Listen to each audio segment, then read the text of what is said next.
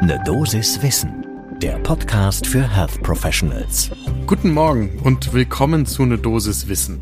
Wie jeden Werktag ab 6 Uhr in der Früh sprechen wir hier über ein Thema, das Menschen im Gesundheitswesen wirklich interessiert. Heute geht es um die Frage, warum eigentlich immer weniger Ärztinnen und Ärzte Schwangerschaftsabbrüche durchführen. Heute ist Montag, der 24. Januar 2022. Podcast von gesundheithören.de und Apothekenumschau Pro. In der letzten Folge habe ich darüber gesprochen, wie eigentlich die rechtlichen Rahmenbedingungen für Schwangerschaftsabbrüche aussehen. Und ich habe auch versucht zu erklären, was genau die Ampelkoalition dazu jetzt plant. Und ich habe auch das Thema gestreift, wie schwierig es für Schwangere aufgrund der fehlenden Versorgung ist, überhaupt eine Ärztin oder einen Arzt für einen Abbruch zu finden. Und da würde ich jetzt gerne nochmal in die Tiefe gehen und aufdröseln, warum es eigentlich immer weniger Kolleginnen und Kollegen gibt, die überhaupt in der Lage sind, einen Schwangerschaftsabbruch anzubieten. Das Ganze, wie immer, in der Länge einer Tasse Kaffee in der ersten Kaffeepause des Tages. Wenn man sich bei der Recherche mit dem Thema Schwangerschaftsabbrüche beschäftigt, dann kommt man auch aus der journalistischen Perspektive ehrlich gesagt als allererstes Mal auf die ganz unschöne Seite. Auch aus der Perspektive der Kolleginnen und Kollegen, die Abbrüche anbieten wollen. Es geht mir um die Bedrohung durch Abtreibungsgegner. Das ist ja mehr als nur ein Ärgernis. Das ist auch keine Sache, die man einfach so hinnehmen sollte. In Wahrheit geht es da um teilweise sehr konkrete Bedrohungen bis hin zu Morddrohungen. Denn wer heute in Deutschland das Angebot macht, schwangeren Frauen Abbrüche anzubieten und sie auch über die verschiedenen Möglichkeiten aufzuklären, der muss tatsächlich damit rechnen, dass die eigene Praxis ins Visier genommen wird. Das geht bei den ständigen Telefonanrufen los und reicht dann über Mahnwachen, also so, sogenannte Mahnwachen, Demonstrationen vor Praxen und Hassbotschaften auf allen möglichen Wegen bis hin eben zu sehr konkreten Morddrohungen gegen die Ärztin oder den Arzt oder auch das Praxispersonal. Und das macht da nicht Halt, sondern angegriffen und belästigt werden auch Schwangere, die sich in der Praxis beraten lassen wollen oder auf einen Abbruchtermin warten, die nämlich dann bei sogenannten verniedlichend sogenannten Gehsteigberatungen vor der Praxis angesprochen werden und gegen jeglichen Wunsch überhaupt dort angesprochen zu werden, dann gedrängt werden, doch auf den Abbruch zu verzichten. Das machen AbtreibungsgegnerInnen sowohl vor Beratungsstellen als auch vor den Praxen selbst. Und das reicht von dem Ansprechen über das Beschimpfen bis hin zu dem Präsentieren von Fotos, zum Beispiel von Föten, die dann die Frauen davon abbringen sollen, sich über ihre Rechte beraten zu lassen. Immerhin ist der Ampelkoalition diese Problematik überhaupt bewusst und äh, es hat auch ein Satz dazu den Weg in den Koalitionsvertrag gefunden.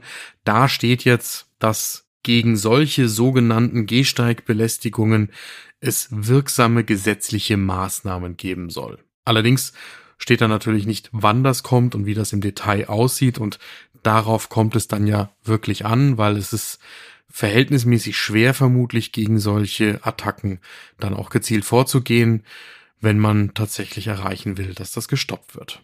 Aber das ist die erste große Hürde, wenn Kolleginnen und Kollegen in der Praxis zum Beispiel überlegen, soll ich Abbrüche anbieten oder soll ich das nicht tun, weil da eben auch die Frage damit verbunden ist, was heißt das eigentlich für meine Praxis und die ganze Organisation.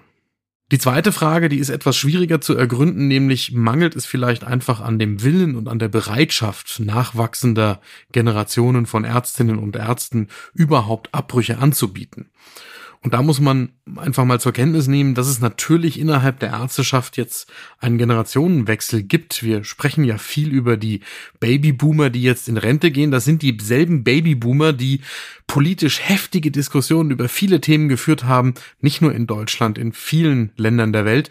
Und eines dieser Themen, das war eben auch der Kampf einer oder mehrerer Generationen von Frauen für das Recht auf Selbstbestimmung über den eigenen Körper und das Recht auf legale Abbrüche.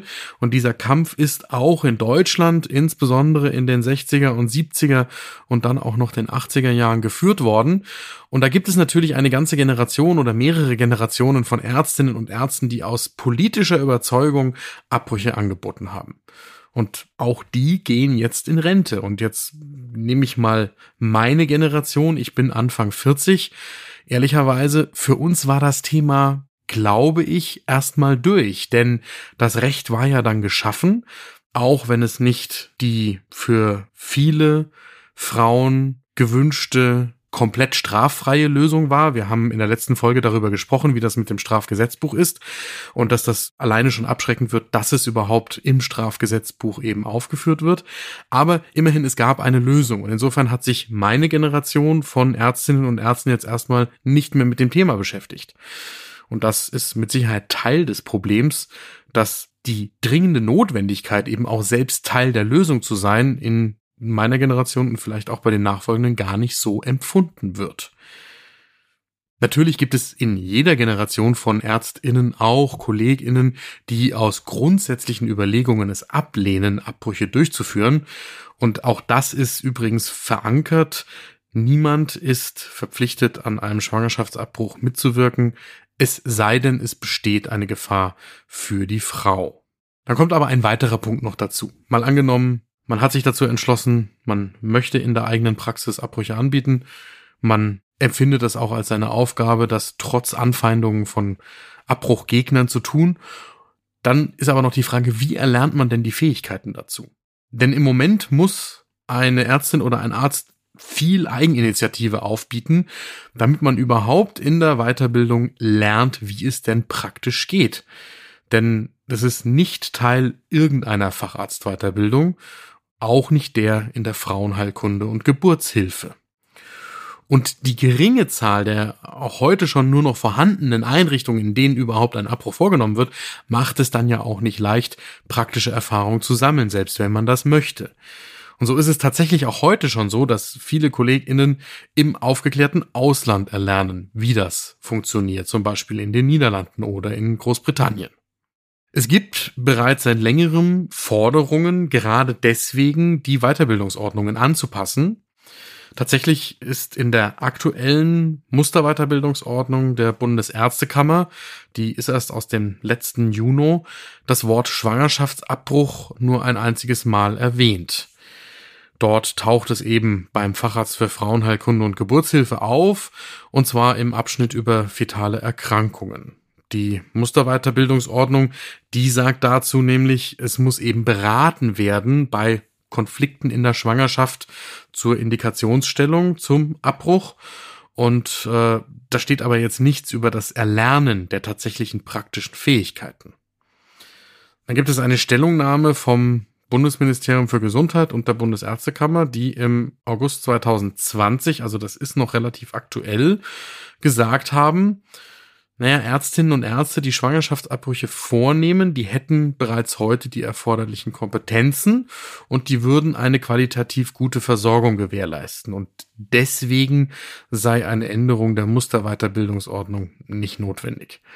Da beißt sich irgendwie jetzt vom Argument her die Katze in den Schwanz, weil dass die KollegInnen, die das heute fachlich kompetent tun, das eben können, ja, das steht ja nicht in Frage, aber die gehen eben irgendwann in Rente und deswegen müsste man die Weiterbildungsordnung anpassen, damit die, die nachkommen, einen Anreiz haben, beziehungsweise auch einen Druck haben, das zu erlernen. Nochmal, solange ja klargestellt ist, dass niemand, der das nicht machen will, dazu nicht gezwungen werden kann, wird es ja immer eine Opt-out-Lösung quasi geben, aber zumindest wäre dann sichergestellt, dass jeder, der das lernen möchte, sich auch auf die Weiterbildungsordnung berufen kann, um es denn tatsächlich zu lernen.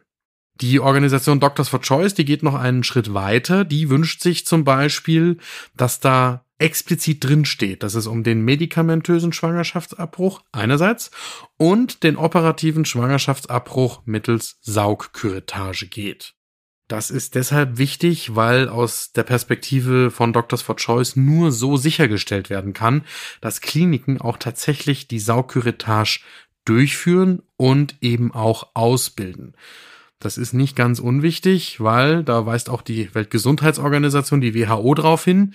Es macht eben einen Unterschied, ob da stumpf mit dem Löffel abgetragen wird und grundsätzlich eine höhere Gefahr für die Schleimhaut der Gebärmutter besteht oder ob eben abgesaugt wird und damit die Schleimhaut tendenziell geschützt wird. An der Stelle der Musterweiterbildungsordnung, da steht jetzt auch nichts Explizites im Koalitionsvertrag der Ampelkoalition. Da heißt es nur, Schwangerschaftsabbrüche sollen Teil der ärztlichen Aus- und Weiterbildung sein. Und wie das mit Sollen-Regelungen so ist, das kann, muss aber nicht. Und insofern darf man da erstmal skeptisch bleiben, ob es da tatsächlich zu einer Besserung kommt.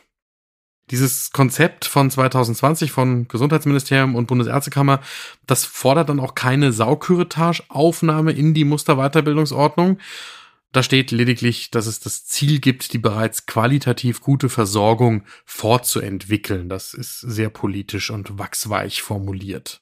Umgesetzt ist immerhin die Liste der Bundesärztekammer mit den Einrichtungen, die Abbrüche durchführen. Darüber haben wir in der vergangenen Woche in der ersten Folge zum Thema gesprochen. Und das Bundesgesundheitsministerium hat auch entsprechende Empfehlungen der Weltgesundheitsorganisation ins Deutsche übersetzen lassen. Das gibt's als Handbuch für die klinische Praxis zum sicheren Schwangerschaftsabbruch. Wir verlinken das in den Show Notes. Geplant ist seit dem August 2020 auch ein fachlich empfohlener Weiterbildungsplan. Und da können Kompetenzen gesammelt werden, die schon in der Weiterbildungsordnung stehen.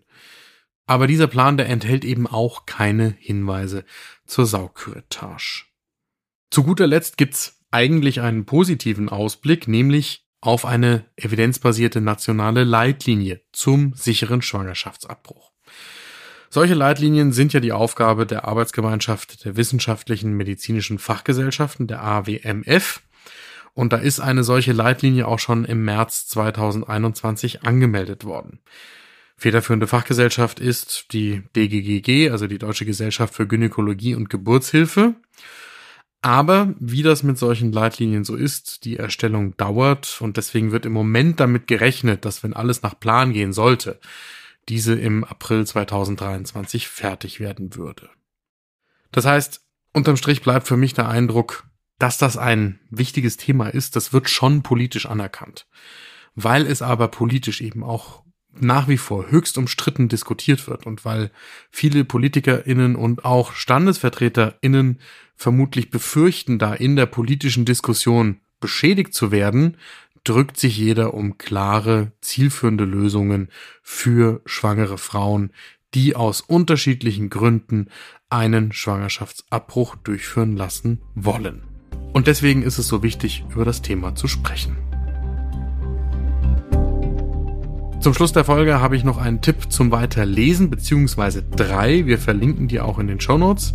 Es gibt im Deutschen Ärzteblatt einen spannenden Beitrag über die moralischen Aspekte des Schwangerschaftsabbruchs.